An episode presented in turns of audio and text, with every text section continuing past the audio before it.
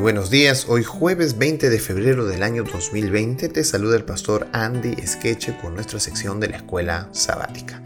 La lección que estamos estudiando esta semana es la lección número 8 titulada Del mar tormentoso a las nubes de los cielos. El texto de memoria que nos acompaña se encuentra en el libro de Daniel capítulo 7 verso 27 que dice y que el reino y el dominio y la majestad de los reinos debajo de todo el cielo se ha dado al pueblo de los santos del Altísimo, cuyo reino es reino eterno, y todos los dominios le servirán y obedecerán. El título para el día de hoy, jueves 20 de febrero, es Los santos del Altísimo.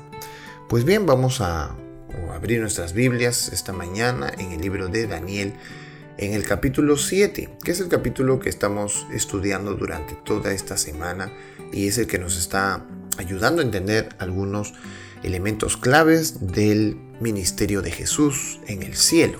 Bueno, verso 18 de este capítulo. Dice así, después recibirán el reino los santos del Altísimo y poseerán el reino hasta el siglo, eternamente y para siempre. Verso 21. Y yo veía que este cuerno hacía guerra contra los santos y los vencía hasta que vino el anciano de días y se dio el juicio a los santos del Altísimo y llegó el tiempo, y los santos recibieron el reino. Verso 25. Y hablará con palabras contra el Altísimo y a los santos del Altísimo, quebrantará y pensará en cambiar los tiempos y la ley, y serán entregados en su mano hasta tiempo, tiempos y medio tiempo. Verso 27. Y que el reino y el dominio y la majestad de los cielos, de los reinos, debajo de todo el cielo sea dado al pueblo de los santos del Altísimo, cuyo reino es reino eterno, y todos los dominios le servirán y obedecerán. ¿Qué sucede con el pueblo de Dios según los siguientes versículos? Es restaurado, ¿verdad? Otra vez se le entregan los reinos.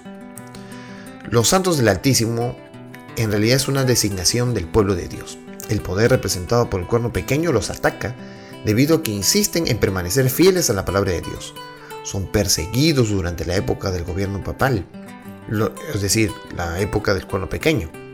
Los cristianos también fueron perseguidos durante el tiempo del imperio romano pagano, la cuarta bestia. Pero la persecución que se menciona en Daniel 7:25 es una persecución de los santos por parte del cuerno pequeño, que surge recién después de que termina la fase pagana de Roma. Sin embargo, el poder mundano no someterá a la opresión al pueblo de Dios para siempre el reino de Dios reemplazará los reinos del mundo. Curiosamente en esta visión, al Hijo del Hombre le fue dado dominio, gloria y reino, pero en la interpretación brindada por el ángel son los santos quienes reciben el reino. Aquí no hay contradicción, debido a que este Hijo de Hombre está relacionado con Dios y con la humanidad. Su victoria es la victoria de aquellos a quienes Él representa. Cuando el sumo sacerdote le preguntó a Jesús si era Él Mesías, el Hijo de Dios, Jesús se remitió al Salmo 110.1 y Daniel 7, 13 y 14 y dijo, Yo soy, y veréis al Hijo del Hombre sentado a la diestra del poder de Dios y viniendo en las nubes del cielo. Marcos 14, 62. Por tanto, Jesús es el que nos representa en el tribunal celestial. Él ya ha derrotado a los poderes de las tinieblas y comparte su triunfo con quienes se acercan a Él. Por lo tanto, no hay razón para temer. Como el apóstol Pablo tan acertadamente declara, antes en todas estas cosas somos más que vencedores por medio de aquel que nos amó.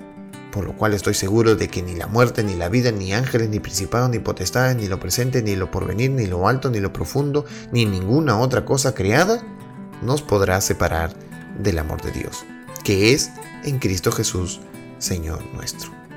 Fíjate con qué precisión la visión de Daniel representa la historia, miles de años antes. ¿En qué medida esto debería ayudarnos a aprender a confiar en todas las promesas de Dios para el futuro? Si Dios cumplió en el pasado, ¿cómo no cumplirá en el futuro? Él ya vino y murió y cumplió su parte con nosotros. Se ha entregado completamente a nuestra salvación. Obviamente lo cumplirá también en el futuro cuando venga por nuestra redención. Qué importante es conocer esto de Jesús, porque Él ha hecho posible que nosotros podamos ser salvos. Así que ninguna cosa puede separarnos de este destino que tenemos marcado. ni lo alto, ni lo profundo, ni lo ancho, ni nada puede separarnos del amor de Dios. Sin embargo, es necesario que nosotros nos acerquemos a Él confiadamente a su trono de la gracia. Que Dios nos pueda bendecir esta mañana, seamos eh, confiados en que Dios actuará siempre a favor de nosotros y entreguemos nuestro corazón y nuestra voluntad a Él. Que Dios te bendiga en esta mañana y que podamos estudiar la Biblia a través de la escuela sabática.